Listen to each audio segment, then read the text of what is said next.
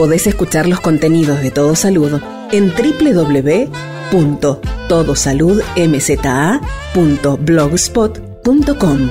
También nos encontrás en Spotify como Todo Salud.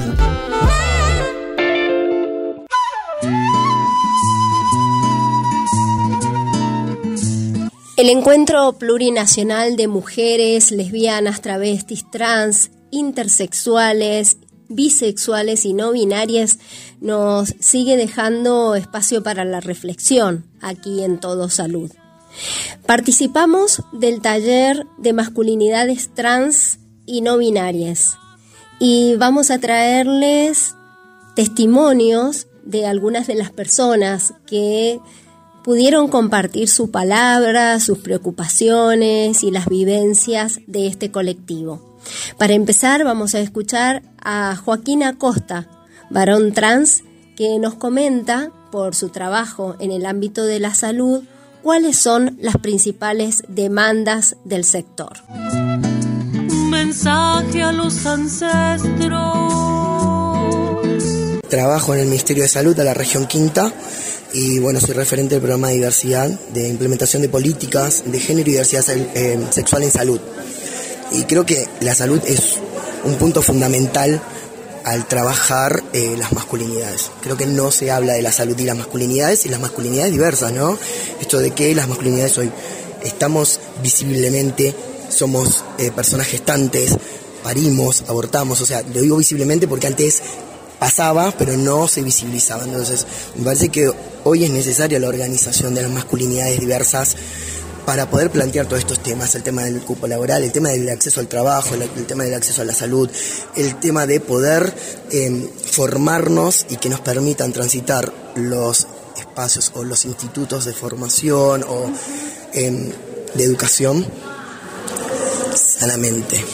Sí, porque nos pasa que hoy la mayor parte de los adolescentes y niñas tienen intentos de suicidio por la violencia que aún se sigue ejerciendo en los sistemas educativos, en donde estamos prácticamente toda nuestra vida, en donde necesitamos una real implementación de la ESI, de la Ley de Educación Sexual Integral, pero con una actualización de género y diversidad sexual, ¿sí? Porque me parece que está medio obsoleta ya la ESI.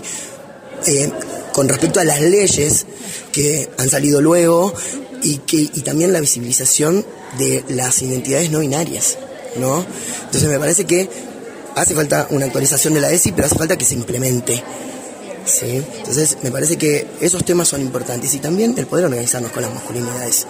¿sí? Así como lo hacen las compañeras, me parece que es, es importantísimo la puerta que abrieron las compañeras que nos han permitido visibilizarnos. Hablo de las compañeras trans en su momento y las compañeras en general, luego con, con los encuentros eh, y con todos los cambios que han producido. Me parece que este es el momento en que las masculinidades necesitamos reunirnos, ponernos de acuerdo y poder lograr y, luchar por los objetivos que son el acceso a la salud, el acceso a la educación, a tener una vivienda, a poder vivir libremente sin dejar de ser masculinidades trans y, no, y de las disidencias no binarias, etcétera. ¿sí?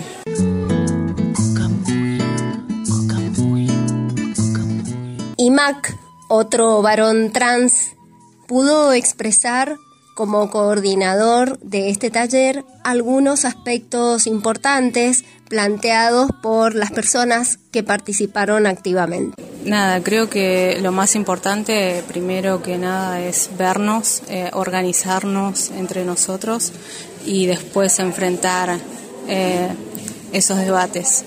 Eh, creo que nos tenemos que escuchar principalmente y sacar conclusiones eh, sobre varios temas y nada, y seguir la lucha y esto, eh, las compañeras lograron muchas cosas, eh, las compañeras travesti trans, pero es verdad, las leyes no se cumplen, las cosas que deberían ser para nosotros tampoco. entonces, si nosotros no nos organizamos, seguimos gestando la lucha, vamos a estar siempre en los mismos lugares eh, y los privilegiados van a ser otros.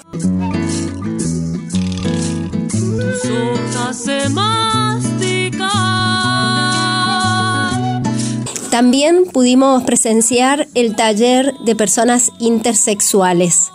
Ceci López Benz nos comentó cuáles son sus principales demandas. Soy una persona intersexual de la provincia de Tucumán y estoy coordinando junto con otros activistas la organización que se llama Argentina Intersex. Bien, eh, yo no participé del encuentro pasado que fue en La Plata, pero sí mis compañeros que, eh, si no me equivoco, eh, fue el primer taller que hablaron sobre intersexualidad y bueno, este año se repitió en este encuentro de aquí de San Luis. Y bueno, yo llegué a, enterarme justo que era una persona intersexual, justo en el lapso ese donde ya estaban viajando a, La Plata. Y bueno, eh, estos espacios son muy importantes. La verdad que, que un encuentro de esta magnitud de 100.000 personas, creo que se estaba estimando que venga a, a, esta provincia de diferentes puntos del país y tener un taller que hable sobre intersexualidad para nosotros es muy importante que esté y que lo sostengamos también a partir eh, durante el tiempo, ¿no? Tanto la comisión organizadora como, como todos nosotros. Porque así también vamos conociendo a otras personas, porque en el encuentro pasado conocimos también a través de nuestras historias otras personas intersex. Y yo creo que vos que estás presente ahora, creo que estamos conociendo a una persona intersex también. Y una persona que, que, que bueno, que, que nos da mucha alegría porque es encontrarnos en un espacio que no sabíamos que no íbamos a encontrar. Eh, es magnífico. ¿Cuál es la realidad de las personas intersex en nuestro país y comentarnos acerca de la el proyecto de ley por el que se está luchando? Bien, bueno, la realidad en el país es la realidad de en muchos países del mundo donde las mutilaciones no consentidas a menores de edad se sigue reproduciendo, tanto en la provincia donde vivo como en toda la Argentina, hoy en día no existe una ley que proteja a las infancias intersex. El proyecto de ley este, que es realizado por personas intersex, eh, una de las personas pioneras en, hacer este proyecto de ley es eh, Mauro Cabral, con todo un equipo de justicia intersex atrás, acompañado por la red plurinacional intersex, donde está Argentina Intersex, Potencia Intersex, Orquídea Intersexual y Activista Independiente. Este, es muy importante para el país y también para el, es un modelo también para, eh, para, para todo el mundo, ¿no? Y bueno, ahora eh, lo está por nuevamente por presentar la diputada Gabriela Esteves. perfecto. Y la realidad de chiques que no han sido intervenidas y cómo es en su continuidad, eh, ¿qué, desafíos plantean para que no tengan que eh, vivir esta situación como se ha dado hasta ahora, ¿no? Y bueno, lo, las personas que no han sido intervenidas, con las personas que han sido intervenidas es eh, sí hay una diferencia, eh, pero existe lo que estábamos hablando adentro de la estigmatización, ¿no? Eh, del cuerpo intersexual, ¿no? De la persona que tiene una apariencia que no es ni masculina ni femenina y existe una discriminación al entrar a un supermercado, al entrar a, un baño público en cualquier lugar, en la escuela, eh, la falta de, de una ESI que contemple a las corporalidades intersex. Yo creo que eso, eso es lo que falta y lo que es necesario que, que, el sistema educativo empiece a tomarlo en serio, ¿no? Yo creo que eso es lo más importante. ¿Dónde buscamos más información y fundamentalmente para docentes también para que puedan sumar la voz de protagonistas intersex? Bien, existen páginas eh, como justiciaintersex.org, que está el proyecto de ley subido, y hay materiales también, hay un libro y otros materiales. Eh, también hay otra página que se llama brújolaintersexual.org, que hay historias de, vida de personas, de madres y de personas intersex. Y también pueden consultar eh, a Potencia Intersex o a Justicia Intersex, tanto en Facebook, Instagram o en páginas web.